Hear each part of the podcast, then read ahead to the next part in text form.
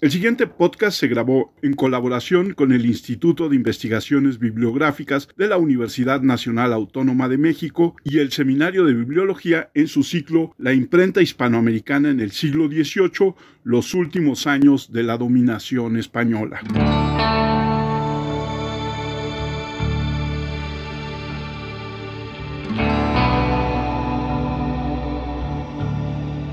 Tal? Bienvenidos una vez más a una charla como cualquiera. En esta serie de charlas que junto con el Instituto de Investigaciones Bibliográficas y el Seminario y el Seminario de Investigaciones Bibliológicas estamos haciendo acerca de la imprenta en América Latina. Está conmigo como en esta serie de charlas Robinson López. Robinson, ¿cómo estás? Hola, buen día Armando. Bien, muy bien. Acá listo ya para hablar un poco más de la imprenta en el siglo XVIII en Hispanoamérica, una sección que eh, no habíamos contemplaba en un comienzo porque vale la pena también hablar de lo que se pensó y no se pensó, pero que dijimos, no, no se puede quedar por fuera este tema tan increíble, tan maravilloso, que además tiene unas rarezas, unas especificidades muy únicas. Entonces, pues con, con todo listo acá para trabajar este tema hoy. ¿Y desde Buenos Aires? Estoy en Buenos Aires, efectivamente. Sí, ¿qué tal? Buenos días a todos. Bueno, buenas tardes. Acá son las 13 más o menos. Fabián es doctor en historia de la Universidad de Buenos Aires y se ha especializado,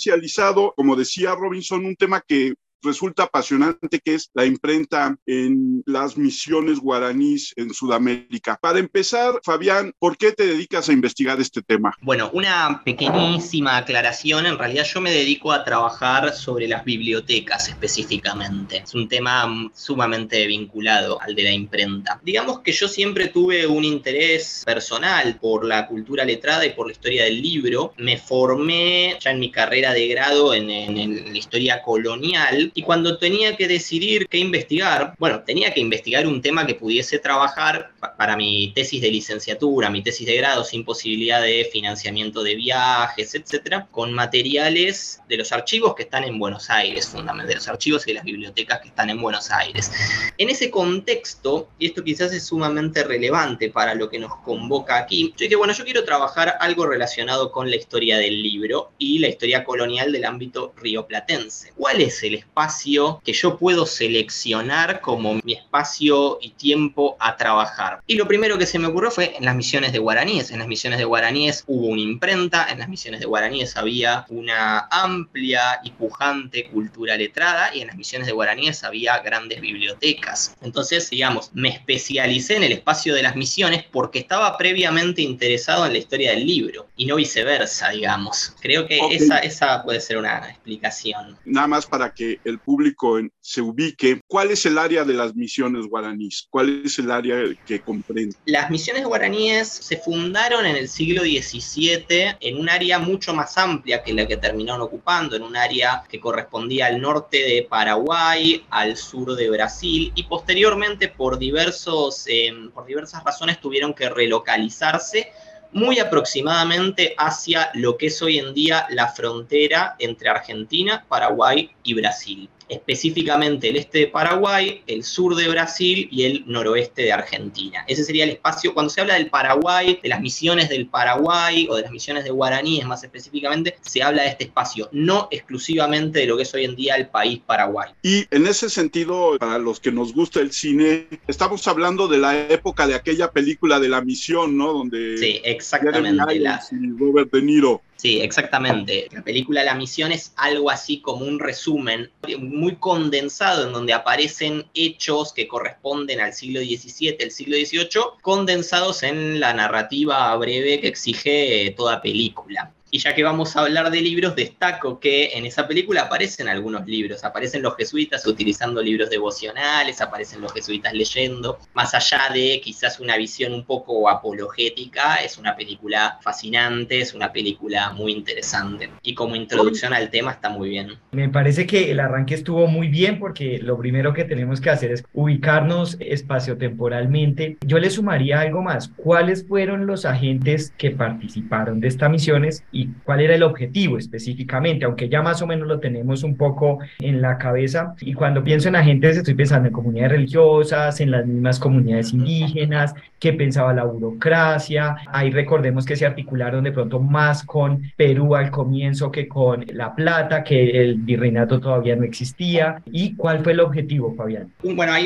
también hago otra aclaración, que es que a veces este espacio, el territorio del Paraguay, se piensa como parte del virreinato del Río de la Plata, pero el virreinato del Río de la Plata como tal se funda después de la expulsión de los jesuitas. O sea, en un momento en el que las misiones ya empezaron en un proceso de transformación, digamos. En el periodo que corresponde a las misiones jesuíticas estamos hablando todavía del virreinato del Perú. Este es un espacio de frontera del virreinato del Perú y ese carácter fronterizo también explica la constitución inicial de las misiones. Las misiones son básicamente pueblos de indios que están a cargo de miembros de la Compañía de Jesús, de los jesuitas. Son pueblos de indios similares a pueblos de indios que se fundan en otros espacios del virreinato del Perú. Las reducciones, cuyo objetivo es congregar a población indígena que en principio está dispersa en diversos espacios, congregarlos en un pueblo, pueblo con las características que tienen las estructuras urbanas de la época colonial, este pueblo andamero, etc. Y una característica clave de estas misiones es que implicaron, no es una característica de todas las misiones, es una característica específica de estas misiones, implicaron una separación respecto del famoso régimen de encomienda con servicio personal, que era forma clave de explotación del trabajo de la población indígena en este contexto. Los indígenas que pasan a estar congregados en estas misiones no tienen que ir a realizar servicios personales hacia particulares, hacia españoles o criollos, sino que están encomendados bajo la protección real, es decir, trabajo directamente, por ejemplo, ellos tributan al rey, etc. Eso implica una cierta protección de la población indígena y un enfrentamiento muy duro con las poblaciones criollas, con las élites criollas, por ejemplo, de Asunción, que es hoy en día la capital de Paraguay. Ese sería un rasgo clave que explica también por qué estas misiones terminaron consolidándose frente a otras misiones en que no sucedió lo mismo y por qué terminaron teniendo tanto éxito. ¿sí? Son misiones entonces gestionadas por los jesuitas y son misiones de población indígena guaraní, en principio. Eh, fundamentalmente son misiones que van buscando población guaraní que está dispersa y con el paso del tiempo empiezan a incluir también a otros grupos indígenas que se integran, por ejemplo, como cacicazgos independientes a las misiones y sufren un cierto proceso de guaranización, digamos. ¿sí? La idea de lo guaraní también es en parte una construcción colonial, una construcción artificial. La propia lengua que se habla en las misiones es el guaraní, pero es un guaraní, podríamos decir, cristianizado, un guaraní quizás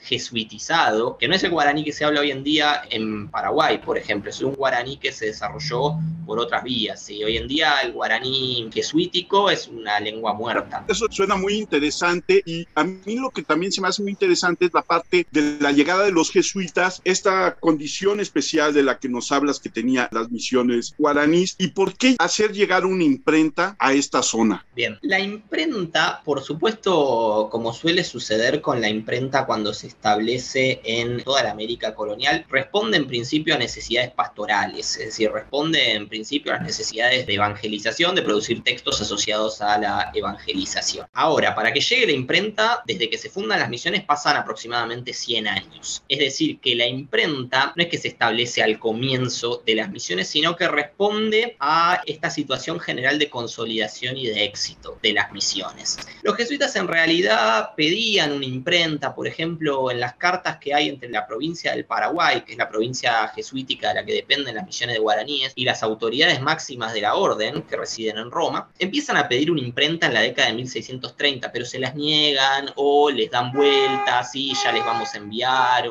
un, impresor, etcétera, etcétera, etcétera. La imprenta recién se logra establecer cuando hay una situación de consolidación y responde a estas necesidades, porque enviar un jesuita a Madrid, como efectivamente hicieron, a imprimir un catecismo en guaraní, era muy complicado. Era muy complicado porque el impresor, el tipógrafo, no entendía. Cuando estaba haciendo la composición de página no entendía nada. Entonces el jesuita tiene que estar constantemente trabajando codo a codo y eso es muy complicado. Entonces para los jesuitas es, bueno, vamos a imprimir lingüísticos, vamos a imprimir textos en guaraní, es más fácil que la imprenta esté aquí. Pero para que la imprenta esté aquí necesitamos producir una gran cantidad de textos que haga que esto sea rentable, que esto tenga sentido, etc. Eso sucede a principios del siglo XVIII y no antes. Creo que ahí hay un detalle que es muy importante que a veces pasamos por alto y es que no llevaron, los, la tipografía no se llevó de Europa. La tipografía no fue hecha en España o fundida en España o en Flandes o en Alemania y llevada hacia las misiones, sino que se fundió allá. Es decir, todo el proceso se hizo allá y creo que eso sí es único para toda Hispanoamérica. El funcionamiento de la imprenta, no, pero que haya sido fundidos allá los tipos, eso sí. Entonces, Fabián, cuéntanos un poco de eso, cómo lo ves. De lo que yo he leído, no he encontrado como mucha información, de pronto cómo fue el proceso, si se fundió eso, se fundieron otras cosas, porque eso implicaría unos hornos que tienen un calor altísimo. ¿Cómo ves tú en general ese proceso ya de elaboración de las letras, de la tipografía, que es lo más complejo comparado con la prensa. La prensa es relativamente fácil. De sí, sí. esto es un debate, pero sí destaco en primer lugar este carácter local de la imprenta. Un expresidente argentino que era coleccionista él mismo de libros en guaraní decía que la imprenta en las misiones renace como una Minerva en medio de las selvas vírgenes y una cosa así medio poética, pero ese carácter local es muy importante. Lo único que se importa de Europa es el papel, todo lo demás se produce en las misiones. Respecto de los tipos, se sabe bastante poco. Durante el siglo XIX, quienes veían los impresos misionales pensaban que los tipos eran de madera. ¿Por qué? Porque en algunos impresos hay como un carácter borroso de, de los renglones, de las letras, y eso llevó a pensar que los tipos serían de madera. En el siglo XX, la investigación histórica, sin hacer necesariamente un análisis de lo que podríamos llamar bibliografía material de los impresos, a partir meramente de testimonios históricos se planteó que esos tipos eran metálicos. En particular, hay una crónica de un jesuita que dice específicamente que los tipos eran de estaño. Y cuando los jesuitas son expulsados, eso supongo que vamos a hablar después, los jesuitas en un determinado momento son expulsados en 1767, bueno, tiene que ver con problemáticas más amplias del imperio español, se hacen una serie de inventarios de todo lo que había en las misiones. Y una de las cosas que se encuentra, ya hacía tiempo que la imprenta no se utilizaba, pero se encuentran los restos de la imprenta. Y en la descripción se dice que, bueno, estaba toda la maquinaria, estaba la prensa, etcétera, y también aparecieron algunos restos de los tipos que se utilizaban. Y lo que dice la persona que está realizando este documento es, bueno, esto no tiene ninguna utilidad y la gente del pueblo, de la misión, lo utiliza para remedar platos de estaño, vajilla de estaño, etcétera. Dice explícitamente que eran entonces tipos eh, metálicos. Pero más allá de eso es muy poco lo que se sabe. Yo recuerdo lo hice hace más o menos seis meses. Yo soy especialista en biblioteca, no soy especialista en bibliografía material. Le consulté a una gran historiadora, especialista en bibliografía material, le mostré una de las páginas y me dijo esto es de madera. Es decir, lo que estoy diciendo puede considerarse una herejía historiográfica para lo que son hoy en día los estudios sobre las misiones, pero creo que es un debate que todavía puede dar mucho más. Es decir, no creo que fuesen de madera, pero creo que todavía se puede pensar en esto. Y respecto a la complejidad de hacer estos tipos, lo que hay que tener en cuenta también es que en cada una de las misiones hay talleres de herrería, de orfebrería y de un montón de otras actividades sumamente desarrollados. ¿sí? Esto es una característica también asociada a la consolidación que alcanzan estas misiones. Por ejemplo, las misiones exportan muebles y esculturas a toda la región, a toda la región del Río de la Plata y el Paraguay. Uno va hoy en día todavía uno recorre los museos provinciales de Argentina, de lugares muy lejanos, y aparecen un montón de bienes y de objetos que fueron elaborados en las misiones. Incluso se había pensado en establecer una fábrica de papel en las misiones, lo cual también es bastante complicado, no se termina estableciendo, pero digamos que a nivel de eh, producción técnica, las misiones eh, producían armas, por ejemplo, producían cañones. Entonces, está claro que estaban los conocimientos técnicos, las herramientas técnicas disponibles para esto. Y pensando en la parte de la que hablabas de ser especialista en, las bibliotecas y esta zona, ¿había bibliotecas en las misiones? Sí, sí, claro, claro. Toda mi tesis doctoral es sobre las bibliotecas de las misiones. Gracias a esos inventarios que yo mencioné anteriormente, eh, nosotros tenemos catálogos más o menos detallados de las bibliotecas podemos conocer el tamaño de esas bibliotecas y podemos conocer los contenidos de esas bibliotecas. Y algo que tal vez es interesante es que a partir de esos documentos nosotros tenemos un mapa de todas las bibliotecas jesuíticas en el Imperio Español. Y podemos, por ejemplo, comparar los tamaños de esas bibliotecas. Según mi investigación, la cuarta biblioteca más grande de todo el Río de la Plata, el Paraguay y el Tucumán coloniales, la zona que corresponde aproximadamente a lo que es hoy en día Argentina, Uruguay y Paraguay, la cuarta biblioteca más grande estaba en las misiones de guaraníes las misiones eran 30 pueblos distintos, ¿sí? Uno de esos pueblos era algo así como la capital, donde vivía el, superior de todas estas misiones, el superior jesuita, tenía una biblioteca de 3.200 volúmenes, que en el ámbito del Río de la Plata, el Paraguay el Tucumán coloniales es muchísima. No hubo en época colonial ninguna biblioteca privada, o sea, de, de un individuo, que fuese más grande que esta biblioteca. Sí había la biblioteca del Colegio Jesuita de Córdoba, de la Universidad Jesuítica de Córdoba, por ejemplo, era más grande, sí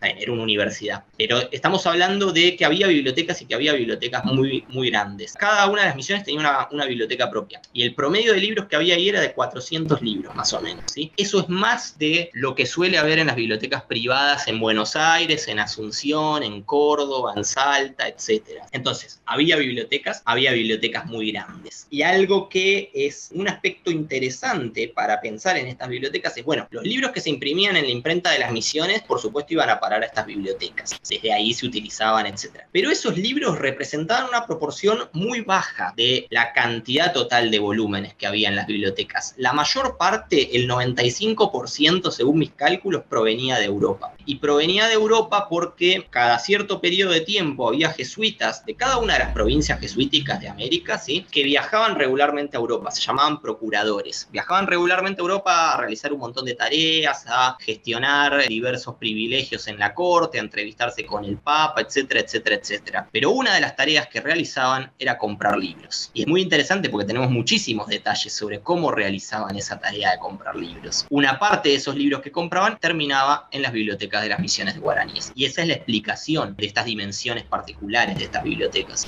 Bueno, ya que nos metimos en el tema de las bibliotecas, eh, me gustaría que profundizáramos un poco el tema, Fabián. Yo lo vería por tres líneas. La primera, ¿qué sabemos de la organización de las bibliotecas? ¿Cómo están organizadas eh, dentro? Si se sabe algo, si de pronto eh, los inventarios dejan ver eso. Lo segundo, los temas cuáles eran los temas que más había en esas bibliotecas. Me imagino pues que mucho tema religioso, pero también muchas cosas eh, sobre la enseñanza del latín y me imagino que también o podían haber cosas técnicas, ¿no? Dado que eran espacios donde había mucho eh, trabajo manual y mucho trabajo artesanal. Y la tercera eh, pregunta que me gustaría hacer es si sabemos un poco cómo funcionaban esas bibliotecas, si era un espacio donde iban a leer, se podían llevar los libros para la casa, habían registros, eh, quiénes los indígenas se podían llevar los libros o solo los religiosos los llevaban. un poco como esas tres grandes preguntas, Fabián. Bien, me parece ir desde la última hacia la primera, me parece mejor. Bien, una aclaración primero. Las misiones son pequeños pueblos, bueno, no son pequeños pueblos, son pueblos bastante grandes, con una población a veces mucho mayor que ciudades hispano-criollas vecinas, y están organizados a partir de esta estructura de damero que yo mencioné, con una plaza central. A sus tres lados hay hileras de casas unifamiliares de la población indígena, y en uno de los lados de la plaza hay un edificio que a veces se llama colegio, erróneamente, que incluye la iglesia,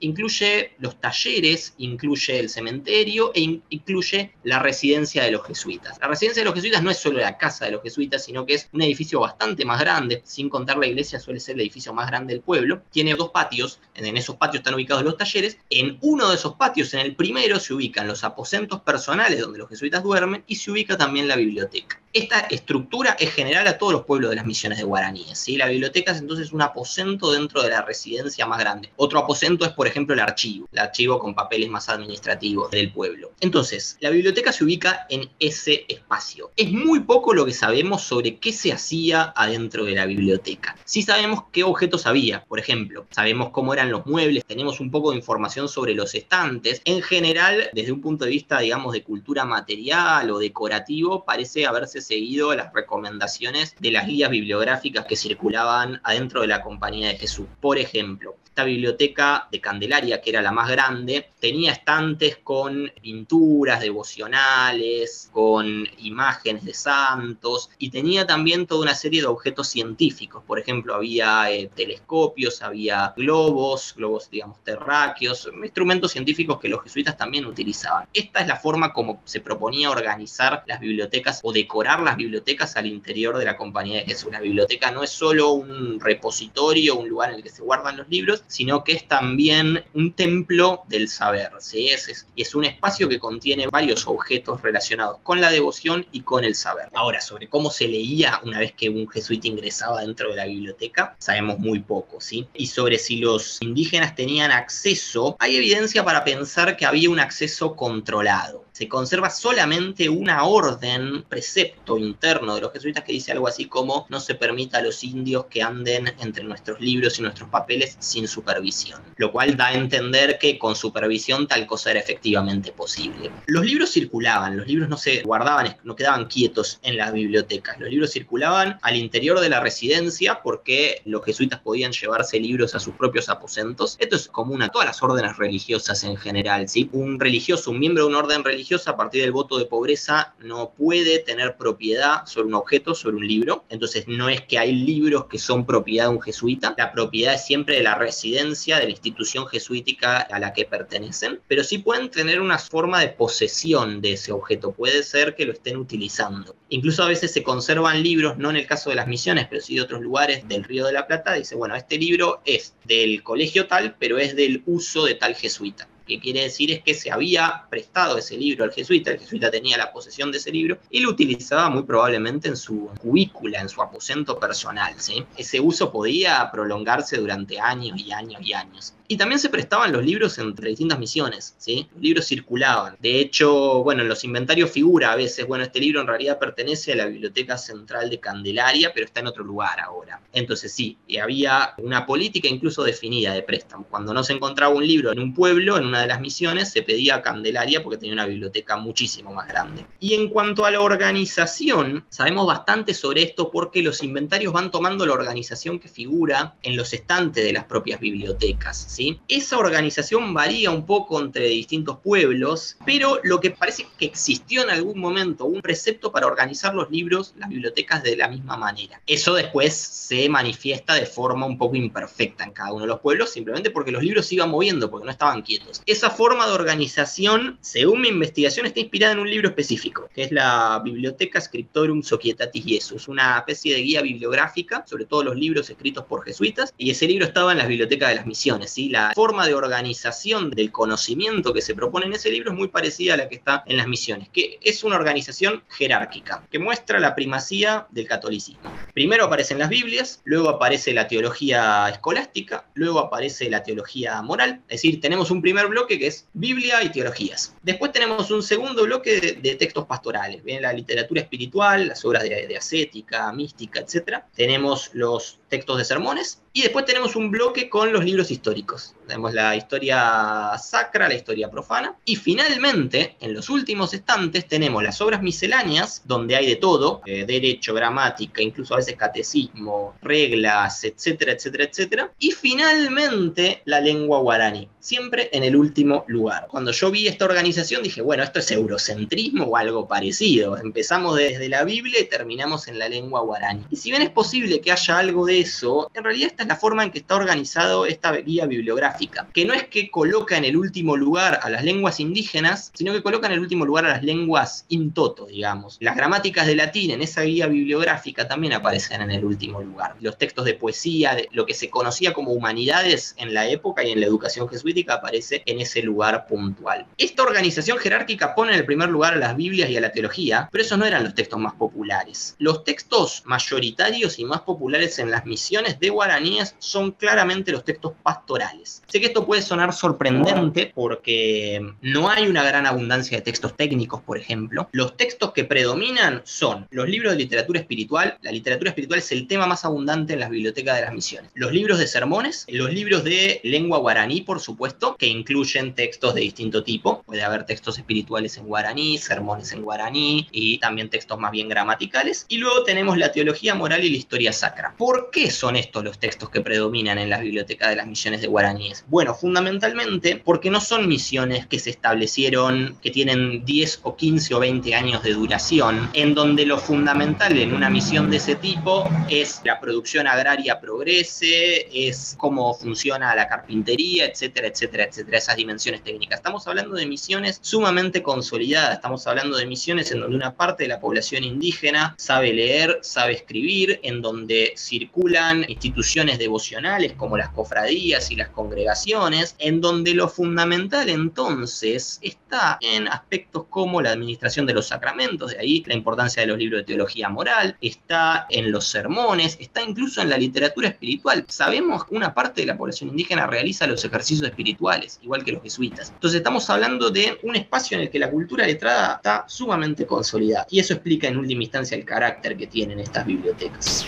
Fabián, entre los textos que has escrito hay uno que me llama la atención acerca de un documento trilingüe en las misiones. ¿Nos puedes platicar un poco acerca de este documento? Sí, bueno, ese es un artículo que escribimos con Guillermo Wilde, creo que se llama algo así como Desclasificando la cultura escrita guaraní. El eje de análisis de ese trabajo es un papelito, un papelito que tiene, no sé, serán 10 eh, centímetros por 5 centímetros, que está entre los, los papeles misceláneos de la Compañía de Jesús en el Archivo General de la Nación aquí en Buenos Aires. Y está efectivamente escrito en tres lenguas, en español, en latín y en guaraní. Y algo que es muy llamativo de ese papelito es que en el propio papel están las marcas de cómo fue doblado. Entonces nosotros hicimos una especie de reconstrucción digital de cómo queda el papelito una vez que se va doblando y termina siendo una especie de cuadradito muy chiquito. A partir de ese elemento material, nosotros pensamos en la posibilidad, que esto es solo una posibilidad, una hipótesis, de que ese papelito fuese uno de los múltiples papeles que se usaban a modo de amuleto por parte de los sectores más devotos de la población indígena en las misiones. Eran los miembros de las congregaciones, de estas cofradías religiosas que agrupaban a todos los guaraníes más cercanos a los jesuitas desde un punto de vista de, alianza política, pero también a los sectores más alfabetizados y a los sectores más asociados a la devoción católica. se sabe por las crónicas, por las historias y las descripciones que estos guaraníes solían llevar colgado al cuello textos de este tipo, con invocaciones a santos o, bueno, la famosa carta de esclavitud que suele firmar un miembro de estas cofradías. Esto es una posibilidad, no sabemos, pero a partir de esa posibilidad nosotros reflexionamos sobre la ambivalencia que está detrás de la cultura textual que se desarrolla en las misiones. Muchas veces es imposible saber dónde empieza la intervención de un jesuita y dónde empieza la intervención de un guaraní. La parte en latín de ese papelito son eh, fragmentos de la Biblia, ¿sí?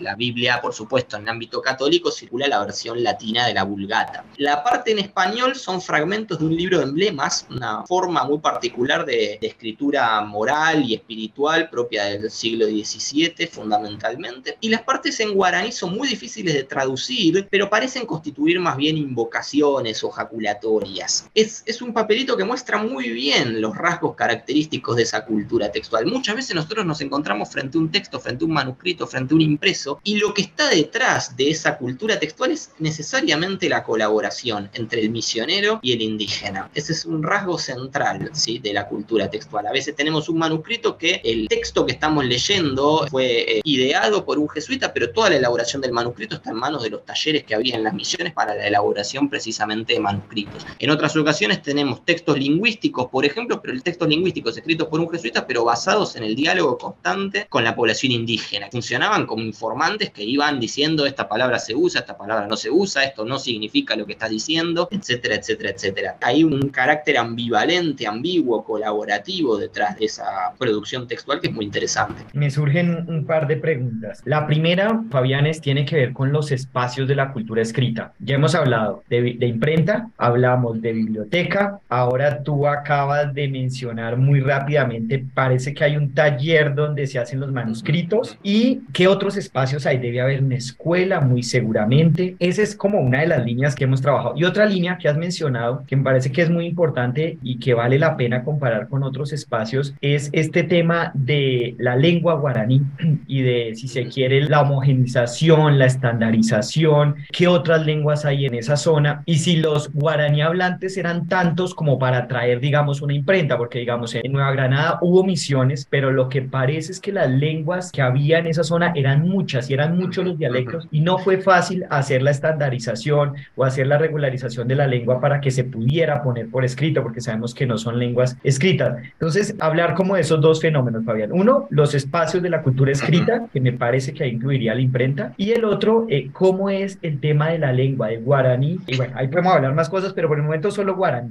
Bueno, respecto a los espacios de la cultura escrita, hay un trabajo eh, muy interesante, lo menciono simplemente muy brevemente, de Armando Petrucci, un texto muy conocido de él, en donde él dice, bueno, vamos a imaginar que estamos caminando por Roma y vamos a ir mencionando todos los espacios donde está localizada la cultura escrita. Y entonces empieza a mencionar carteles, empieza a mencionar bibliotecas, archivos, etc. Si nosotros nos trasladásemos imaginariamente a una misión e hiciésemos algo parecido a eso, ¿no? Imaginemos que estamos en la película La Misión, ¿sí? Y que queremos ver dónde está la cultura escrita. Bueno, la cultura escrita está concentrada exclusivamente en ese espacio que yo mencioné, que es la residencia, de edificio que a veces se llama el colegio, la residencia, la iglesia, el cementerio, etc. Entonces, eso muestra un carácter claramente jerárquico. La cultura escrita está focalizada en el espacio, está monopolizado por los jesuitas y al que tiene acceso a lo sumo una parte de la población indígena. ¿sí? No tenemos descripciones de cultura escrita, por lo menos en otros espacios de la estructura urbana de la misión. ¿En dónde tenemos la escritura en ese espacio? Ya mencionamos la biblioteca, mencioné que también había un aposento que era el archivo, a veces un archivo muy grande. ¿sí? Adentro de la iglesia, por supuesto, también tenemos a la cultura escrita. Tenemos lo que se llama la escritura expuesta, la escritura que figura, por ejemplo, en las paredes y que está hecha para ser vista desde lejos. Cuando uno recorre las ruinas de las misiones hoy en día, ve muchas veces un símbolo que es el IHS, el acrónimo de la Compañía de Jesús, y otro símbolo que es una B corta con una M, que es el acrónimo símbolo de la Virgen María. ¿sí? Por más que la mayor parte de la población indígena no supiese leer, necesariamente conocía el significado de estos símbolos, y el significado de estos símbolos está asociado, por supuesto, al poder, al poder incluso letrado, al poder a través de la escritura que tienen los jesuitas y el sector de la élite indígena que es aliado de los jesuitas. Entonces, hay incluso una saturación de esa escritura expuesta adentro de las iglesias. Las esculturas, por ejemplo, esculturas de santos tienen a menudo marcas escritas, a veces los propios, las esculturas de los santos tienen libros en la mano, San Ignacio, las esculturas de San Ignacio hechas en las misiones, y en otros lugares también se suele representar con un libro en la mano. Sabemos que había otras marcas escritas en la propia, en la propia iglesia. Tenemos también las escuelas, por supuesto, en las misiones había escuelas de varias habilidades diferentes, y de danza, de música, etcétera, pero había escuelas de leer y escribir.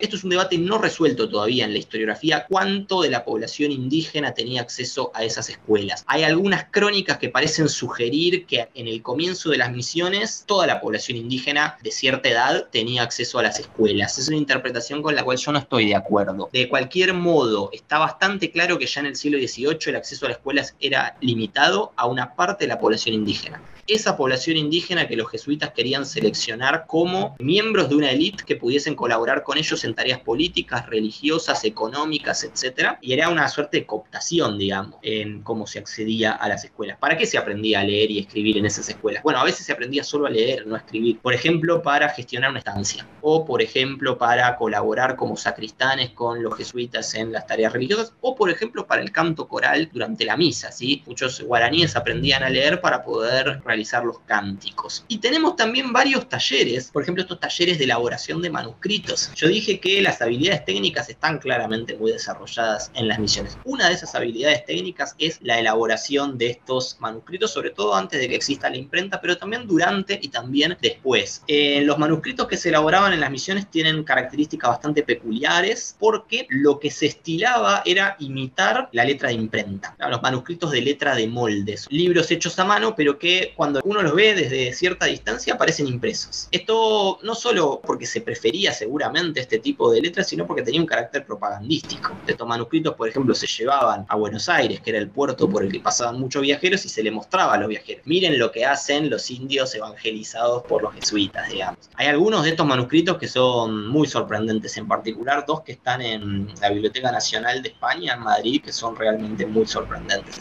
Porque no es solo la letra lo que se imita, sino también los grabados todo hecho a, pluma. Entonces hay una concentración, digamos, de cultura escrita, de escritura, pero esa concentración está en determinados espacios y esa espacialidad, esa densificación espacial de la escritura tiene un sentido jerárquico, por supuesto. ¿Qué fue lo que pasó con el guaraní? ¿Qué tanta parte de la población hablaba la lengua o la entendía básicamente? Y esa triple relación, latín, español y guaraní, que ya lo mencionaste un poco. Hay una decisión, digamos, la, todos sabemos que la evangelización en América se realiza en las lenguas indígenas, por decisión de los misioneros y de quienes llevaban adelante la evangelización, por lo menos hasta que esta política empieza a ser cuestionada a mediados del siglo XVIII, marco de las reformas borbónicas. Pero la evangelización, en la medida de lo posible, no se realiza en cualquier lengua indígena, sino que se realiza en lo que se llamaban las lenguas generales. Las lenguas generales eran algo así como lenguas indígenas que funcionaban como lengua franca, es decir, que eran entendidas por distintas poblaciones indígenas y que estaban, digamos, espacialmente más extendidas. Por ejemplo, en el Perú, en la, zona central de los Andes, la evangelización se realiza fundamentalmente en el quechua y en el aymara. Mientras que, por ejemplo, nosotros sabemos que hoy en día eh, en Bolivia se reconocen oficialmente como treinta y pico de lenguas. Pero la evangelización se realiza en las lenguas generales. El guaraní es una de esas lenguas generales. El guaraní está esparcido espacialmente. Esto se debe a las prácticas migratorias tradicionales de la población, de la población guaraní. ¿sí? Los guaraníes constantemente están migrando. En una parte del este de Bolivia, por ejemplo, se habla guaraní. Entonces ese guaraní estaba esparcido e incluso el tupí es una lengua de la misma familia que se hablaba en la costa de Brasil. Entonces la evangelización de los jesuitas en la costa de Brasil se realiza en tupí, que es una lengua bastante parecida. Podría decirse tal vez que no lo sé en sentido lingüístico técnico, que son dos dialectos de una misma lengua.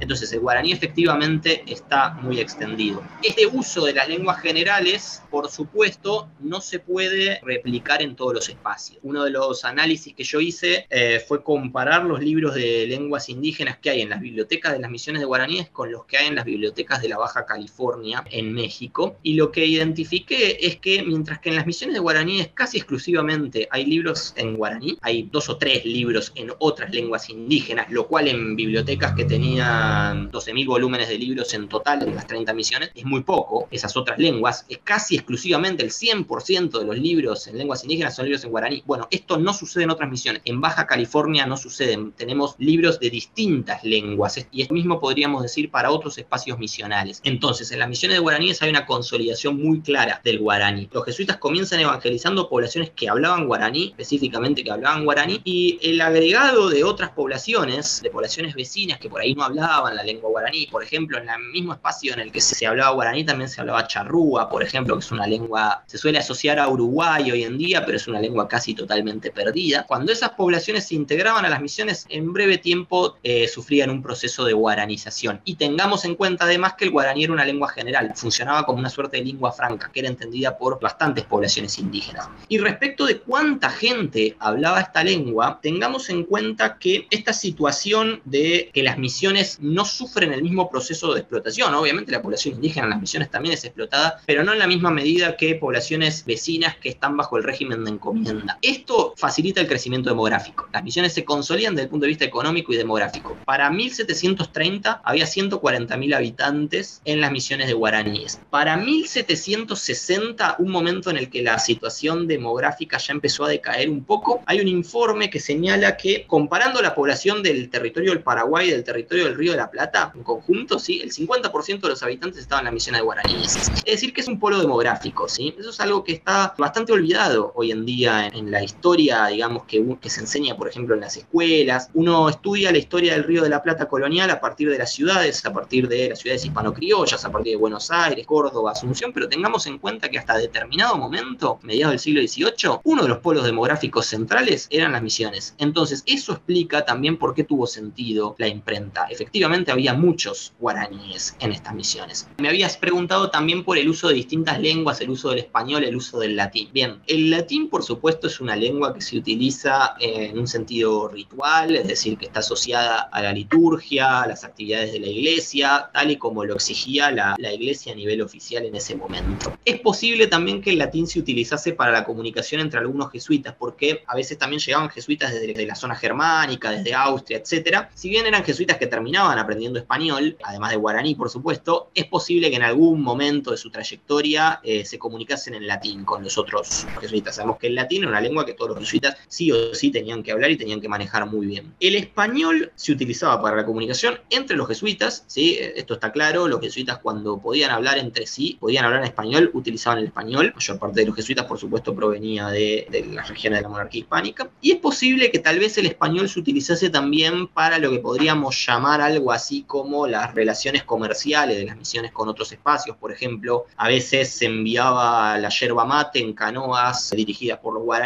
hacia las ciudades vecinas para venderse. Bueno, ese, diálogo se realizaba por supuesto en, en español, se sabe que esos guaraníes eran más ladinos, eran más hispanizados, pero la comunicación entre misioneros e indígenas se realizaba en guaraní. Esto es una decisión de los jesuitas, una decisión deliberada, con el objetivo de impedir el contacto de la población indígena con los vecinos criollos y españoles. ¿sí? Esto está claro, está en los propios textos de los jesuitas. La educación se realizaba en guaraní, la enseñanza de la lectura se realizaba en guaraní, la enseñanza de la escritura cuando había se realizaba en guaraní, pero una parte específica, el sector más alfabetizado de la población indígena, aprendía a leer en el sentido de pronunciar español y latín, no necesariamente a comprender esas lenguas. ¿Por qué era esto? Para que pudiesen realizar los cánticos en la iglesia, por ejemplo, podían estar en latín, y para que pudiesen leer para los jesuitas. Mientras los jesuitas comían, había un muchacho indígena leyendo para ellos en voz alta, leyendo para ellos en español y en latín. En teoría, sin entender. ¿sí? Esto explícitamente está dicho. Bueno, les enseñamos a leer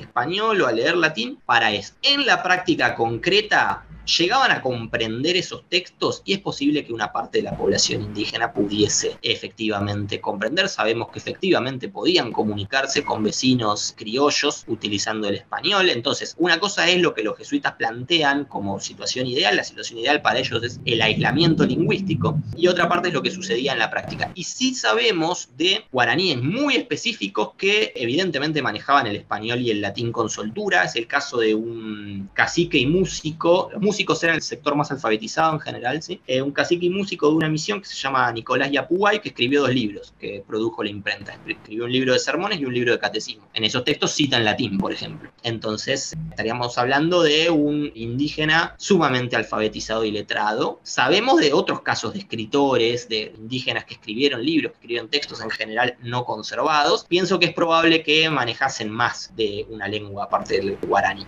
Fabián, en esta parte que hablas de los talleres para replicar los libros y tratar de hacerlos similares a la imprenta, incluso me surgió la pregunta antes de que nos contaras de que hacían también estos réplicas de los grabados a mano. En la imprenta también se dio una escuela de grabado para los libros que se producían. Sí, bien. Tenemos por un lado efectivamente que los grabados se replican a mano, digamos, esto, las crónicas de los jesuitas están repletas de este tipo de anécdotas en donde llega un viajero por razón a las misiones, le muestran un grabado, por lo general un grabado de, la zona de Flandes o de estos los centros impresores más importantes de la época y le dicen, ¿te gustaría una copia de este grabado? Muy bien, llaman a un guaraní y le dicen, haceme una copia pluma de este grabado en 20 minutos. al guaraní, lo hace y le entregan el grabado original y la copia al viajero y le dicen, bueno, elegí cuál es el original. Y las crónicas lo que dicen es que nunca saben cuál es el original. Entonces, esa habilidad está muy presente en esos talleres y los jesuitas la, la instrumentaban de manera propagandística, fundamentalmente, para mostrar el éxito de las misiones. Pero la imprenta también tiene grabados en sentido estricto, es decir, no también produce grabados en sentido estricto, no, no grabados producidos a mano, digamos, a pluma. En particular se conserva, dejando de lado los ornamentos tipográficos que aparecen en varios de los libros, se conserva un libro que es muy sorprendente, que es la traducción al guaraní de un libro de Juan Eusebio Nierenberg, se llama De la diferencia entre lo temporal y lo eterno. Es un texto ascético espiritual del, siglo XVII español, una escritura muy, muy barroca, etc. Bueno, hay una traducción al guaraní de ese libro y ese libro incluye más de 40 grabados de página completa. Es una edición in folio muy sorprendente, ¿sí? se conservan solo dos ejemplares de ese libro. Y esos grabados, está claro que fueron realizados por la población indígena. Hay uno de esos grabados que está firmado por un indígena llamado Juan Chaparí, el único nombre que conocemos, pero por todas las descripciones de lo que era el trabajo artesanal en las misiones podemos deducir con completa seguridad que el resto de los grabados fueron realizados por la población indígena. Aquí habría que relativizar la idea de, qué es original y qué es copia en, en 1705, porque no existe una idea de originalidad como la que tenemos nosotros hoy en día, sino que en general la producción de imágenes es una producción derivativa en el sentido de que se van tomando secciones de distintas imágenes que circulan. Fundamentalmente estos grabados toman, a veces se inspiran casi por completo en un grabado europeo, en particular había habido una edición con grabado de este libro que yo estoy mencionando que incluía creo que ocho grabados, pero una edición mucho más pequeña en cuanto a formato, en cuanto a tamaño. Entonces, lo que hacen los guaraníes es ampliar la imagen y muchas veces introducen modificaciones, introducen figuras que provienen de otros grabados y a veces introducen eh, figuras que parecen estar asociadas a la realidad local. Por ejemplo, aparece un, tigre, un jaguar, que es el, animal, digamos, más peligroso del ámbito ecológico donde se ubican las misiones de guaraníes. Entonces hay adaptaciones, hay transformaciones. Es un libro que es bastante sorprendente, bastante investigación sobre ese texto porque resalta claramente el carácter visual de ese libro. Y también se utilizaba ese libro con fines propagandísticos. Algunas páginas, por ejemplo, se enviaron a la máxima autoridad de la orden en Roma con una serie de inscripciones que dicen algo así como los indios que eran tan salvajes hasta hace poco ahora producen estas imágenes. Esa es una de las notas que está escrito en latín atrás de uno de estos grabados. O sea que tenía un sentido claramente propagandístico para los jesuitas eh, este tipo de producciones. Me gusta que hayamos vuelto de nuevo a, la imprenta, que en general es la línea que nos une y que nos trae acá, para hablar un poco de eso, de, esos productos, Fabián. Son varias cosas. Lo primero es que es relativamente corto el periodo de funcionamiento de la imprenta, ¿no? O por lo menos los testimonios que se tienen, ¿no? De 1700 a 1726, 20, casi 30. Entonces, bueno, tener eso en mente. ¿Qué productos hubo? ¿Cómo eran esos productos? Entonces, habían libros religiosos, habían productos más burocráticos para el funcionamiento de las misiones, eh, de pronto algo eh, relacionado con la monarquía, para la enseñanza de la lengua y por supuesto me imagino que libros religiosos. Entonces, eso por un lado. Por otro lado, ¿cómo era el objeto? ¿Era un objeto muy occidental o de pronto de lo que sabes has visto como que hay cosas nuevas, como que hay innovaciones? ¿Y en qué lengua estaban estos objetos? Creo que de nuevo es importante volver sobre ese tema. Bien, la imprenta efectivamente parece tener una duración corta. Se estima que el primer preso conocido, esto en realidad no se sabe bien, es del año 1700 y el último que conocemos es del año 1727. No está claro si la imprenta dejó de funcionar en 1727 o no, porque hay textos de la década de 1730, de la década de 1740, que siguen hablando de impresores en los pueblos, que siguen hablando de la imprenta. Al mismo tiempo, para la década de 1740 también tenemos textos que dicen que no hay imprenta. Entonces, no se sabe bien si siguió funcionando o no. Yo creo que debió haber seguido funcionando un tiempo, pero que no se han conservado los productos producidos, los llevados adelante por esa imprenta. No creo que haya durado mucho más allá de mediados de la década de 1730 o del año 1740 más o menos. Los productos conocidos de esta imprenta son nueve, nada más que nueve. Seguramente haya impreso más. Las propias descripciones, los testimonios, las crónicas de los jesuitas mencionan otros textos que no se han conservado. De los textos conservados podríamos plantear una triple tipología, digamos. Tenemos textos de carácter lingüístico, lingüístico en el sentido de que son gramáticas y diccionarios, ¿sí? Obviamente no eran textos lingüísticos como estudiamos idiomas hoy en día, sino que tenían un objetivo religioso asociado a la evangelización. En segundo lugar, tenemos textos de carácter doctrinal o espiritual, que a diferencia de los textos lingüísticos son o tienden a ser monolingües, es decir, están escritos únicamente en guaraní, más allá de que algo puede estar escrito en, en español o alguna nota aclaratoria, lo que fuesen. Y en tercer lugar tenemos en realidad un texto de carácter político, uno solo. Entonces, fundamentalmente la imprenta sirve a las necesidades pastorales, como ya lo señalé. Los textos lingüísticos tienen como objetivo fundamentalmente hacer una suerte de actualización de la lengua que se está hablando. Los jesuitas habían mandado imprimir en el siglo XVII, muchos años antes de que se estableciese la imprenta, habían mandado imprimir un diccionario guaraní-español, un diccionario español-guaraní, una gramática y un catecismo a España. Parece que esos textos habían salido con muchos errores y que con el paso del tiempo los jesuitas se fueron dando cuenta de que la lengua que aparecía ahí fijada no correspondía con la lengua que realmente se estaba hablando. Los lingüistas hablan de un proceso de valoración del habla cotidiana, por ejemplo, y de un reconocimiento de que existen variedades dialectales también en la propia lengua guaraní, ¿sí? y que esos textos que se habían impreso en el siglo XVII correspondían a una variante dialectal muy específica de la lengua. Entonces hay una suerte de actualización, de ahí la, producción de textos lingüísticos, que son básicamente una gramática y un diccionario. Luego tenemos textos doctrinales, es decir, tenemos este texto espiritual que yo mencioné de Nierenberg traducido al guaraní, tenemos un sermonario, tenemos un catecismo. Estos textos en general están en guaraní, ¿sí? Y están asociados a dotar probablemente de mayor complejidad a las explicaciones religiosas de los jesuitas, a dotar de mayor complejidad a los sermones que elaboran los jesuitas y seguramente también a ser leídos por una parte de la población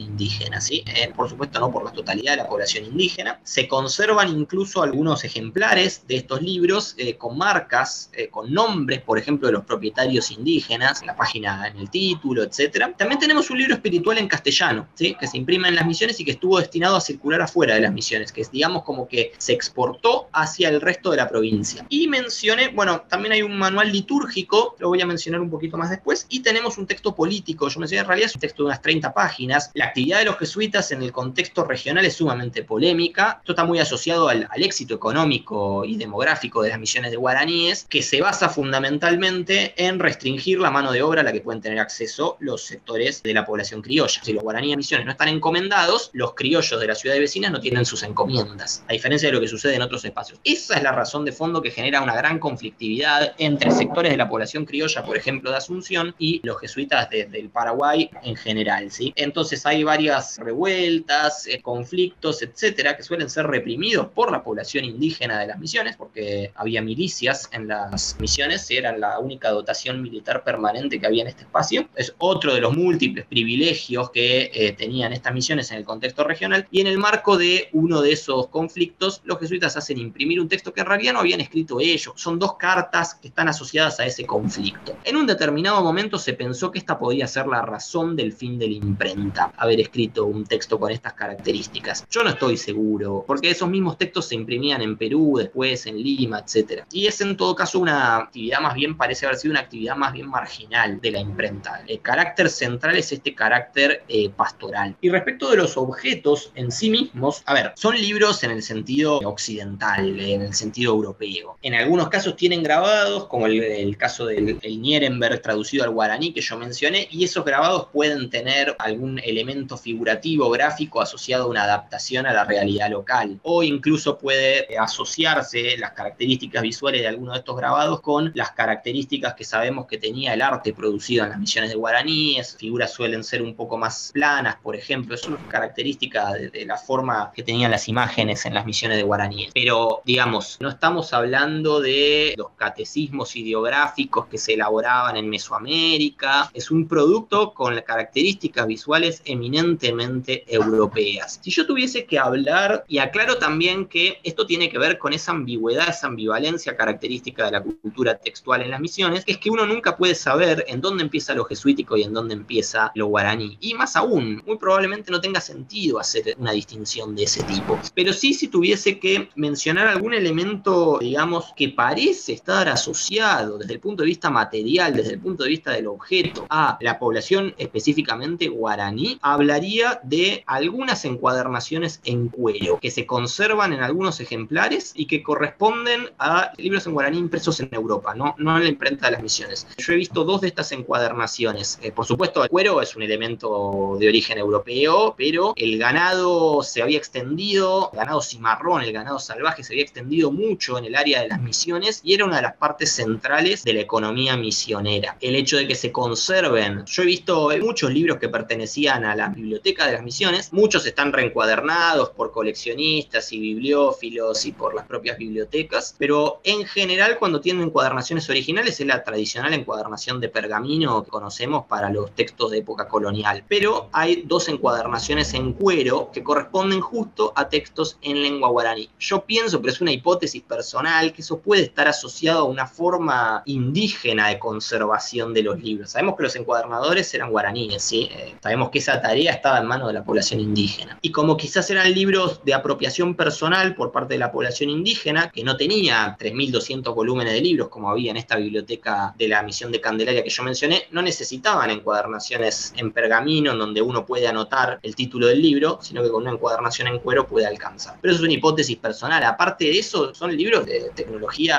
la tecnología europea del libro. ¿Qué tienen que decirle los estudios de las misiones al presente hoy en día? ¿Qué tienen que decirle los estudios de la cultura escrita al presente hoy en día? Y, en esa doble relación también con las misiones, eh, que es tu trabajo, pues que es un trabajo realmente muy bueno, muy valioso, muy riguroso. Además, no es solo muchas hipótesis, sino muy, muy centrado en los documentos. Entonces, esa sería mi pregunta, Fabián. Bien, a ver, yo diría que no es que los estudios de las misiones tengan enseñanzas para el día de hoy o enseñanzas directas, porque digamos que no veo así el trabajo del historiador, pero creo que sí nos permiten pensar, en particular todas estas cosas sobre las cuales estuvimos conversando y del desarrollo de una cultura letrada en las misiones, creo que sirven para pensar tal vez o para inspirar a pensar algunos fenómenos que están muy presentes hoy en día. Lo primero que yo diría es que las misiones muestran las características que tuvo la interacción cultural en lo que podríamos considerar la primera fase de la globalización. Esa suerte de globalización ibérica que nace a partir de la conquista de América y la expansión oceánica en los siglos XV y XVI. En ese sentido, las misiones son un laboratorio para entender esas interacciones culturales. Esas interacciones culturales que hoy en día están mucho más acentuadas, están mucho más presentes. ¿sí? Y muchas de las cuestiones sobre las cuales nosotros estuvimos hablando están detrás de esto. Ese carácter colaborativo que yo mencioné, detrás de la cultura textual o de la cultura escrita en las misiones, pero también todas estas cuestiones que estuvimos hablando sobre jerarquías, sobre controles, sobre quién accede a la educación y quién no accede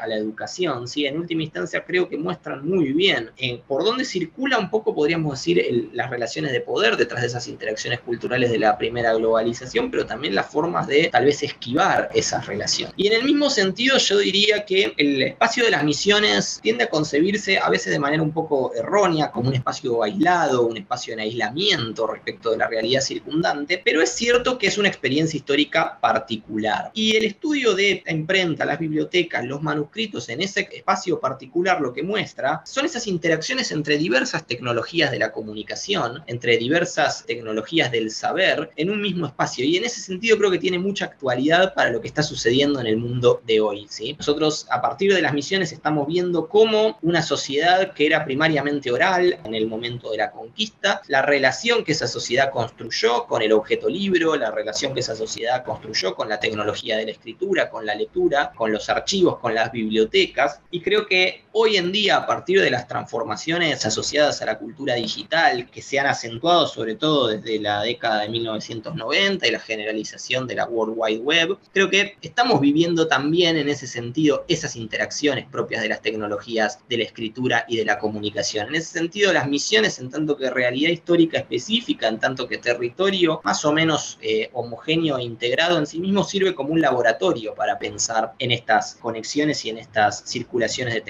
Y sirve un poquito, creo yo, también para tener un panorama un poco menos apocalíptico de esta situación, de esta transformación en el plano de la comunicación. Y por último, mencionaría que estudios sobre las misiones están asociados a un legado patrimonial muy relevante. ¿sí? Se conservan las ruinas de los pueblos de las misiones, se conservan, yo hablé de muchos objetos, esculturas, bienes, etcétera, producidos en las misiones que pueblan gran parte de los museos que existen en el Río de la Plata, el Paraguay, etcétera. Y esos objetos han estado atravesados a menudo por eh, los mitos que han predominado en los siglos XIX y XX sobre la experiencia de las misiones, mitos muchas veces asociados a la apología de los jesuitas o asociados a un antijesuitismo generalizado también. En ese sentido, los historiadores podemos reponer el significado en contexto de estos objetos. Y en ese legado patrimonial yo diría que tenemos que incluir los libros. ¿sí? También podemos empezar a pensar a los libros, por ejemplo, los libros que formaron parte de las bibliotecas, los libros que produjo la imprenta, podemos empezar a pensarlos como un patrimonio bibliográfico, que tenemos que valorar del mismo modo que valoramos otros objetos patrimoniales. Fabián, mi última pregunta es, la imprenta se deja de usar, en, como dices, probablemente en la década del 740 o del 730. Luego viene la expulsión de los jesuitas. ¿Y qué pasa con la imprenta? ¿Qué pasa con las misiones? ¿Cómo se desarrolla esa parte de la historia donde ya no están los jesuitas? Bien, bueno, la expulsión de los jesuitas es un fenómeno específico o general del imperio español, digamos, no, no concierne solamente a las misiones de guaraníes, aunque es posible que eh, en parte haya influido en la generalización de un antijesuitismo, pero podríamos decir que la expulsión está asociada a un cambio en la monarquía española, un cambio asociado a la dinastía borbónica. Las misiones, por supuesto, que siguen existiendo después de la expulsión. No es que las misiones desaparecen de un día para el otro. Hay una reforma general, hay una reforma de la administración de estas misiones que tiene lugar en las décadas finales del siglo XVIII. Esa reforma tiende a intentar secularizar las misiones en el sentido de separar la administración de lo temporal y la administración de lo religioso, que antes estaban unificadas en la figura de los jesuitas y de, de sus aliados indígenas, esa élite indígena aliada. Hay una serie de transformaciones y también hay una transformación económica general. Yo hablé mucho de la consolidación demográfica y económica de las misiones en el contexto regional y esa situación empieza a cambiar a partir de mediados del siglo XVIII. Hay otros sectores de la sociedad colonial que empiezan a competir por los recursos con las misiones. Por ejemplo, este ganado que yo mencioné empieza a haber eh, conflictos asociados a quién puede usufructuar este ganado. Y todo esto, no solo la expulsión de los jesuitas, yo diría que son otros factores los fundamentales,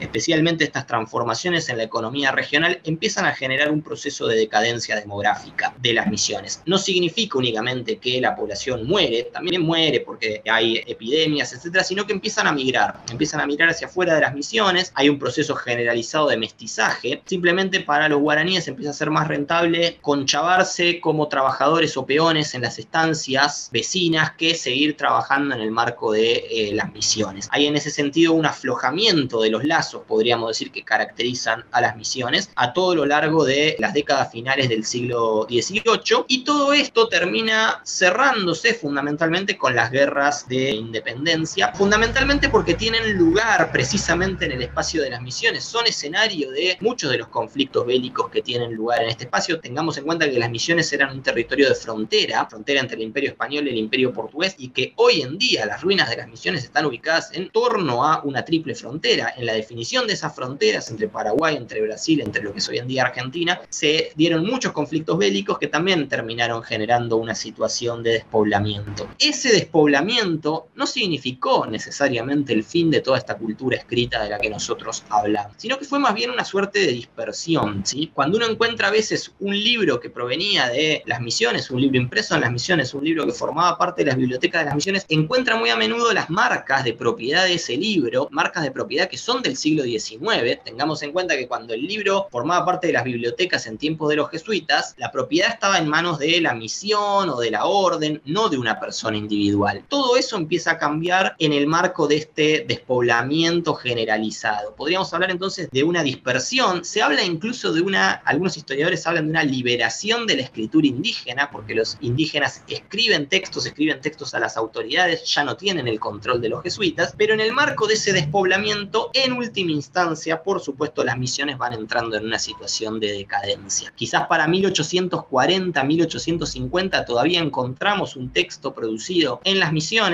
con una marca de propiedad por parte de un indígena guaraní, pero es un libro que ya no está en las bibliotecas de las misiones, que ya no sirve a las necesidades pastorales para las cuales se produjo originalmente, que probablemente esté muchos kilómetros distante de las misiones. Ese sería ese, el epílogo de toda esta historia de la que estuvimos hablando aquí. ¿Y más o menos cuántos libros se conservan de lo que había en las bibliotecas? Bien, en las bibliotecas había más de 12.000 volúmenes de libros, ¿sí? estamos hablando de muchos libros. Yo he encontrado más o menos 50 libros que tienen una marca en la portada que indica que pertenecían a una de las bibliotecas de las misiones. Al mismo tiempo, para dar un ejemplo, yo he visto muchísimos libros en guaraní, incluso impresos en las misiones, que no tienen dicha marca de propiedad en la portada. No significa que los libros no estuviesen en las bibliotecas, sino que muy probablemente estaban en las bibliotecas, pero nunca se les añadió esa marca. Por lo tanto, yo digo, yo he visto unos 50, que son los que incluí en, en mi investigación doctoral, hay más o menos unos 80 de la imprenta, consulté muchos, pero no consulté todos, no, yo diría menos de 80 de la imprenta, em, pero es probable que haya muchos más de las bibliotecas específicamente que carezcan de esa marca y que por lo tanto no tienen tal vez ningún elemento que nos permita a nosotros conectarlos con las bibliotecas de las misiones, porque no es que permanecieron esas bibliotecas en las misiones, sino que por toda esta situación de dispersión, las misiones terminaron convirtiéndose en ruinas, en muchos casos fueron comidas por la selva, digamos, esos libros se dispersaron. Entonces,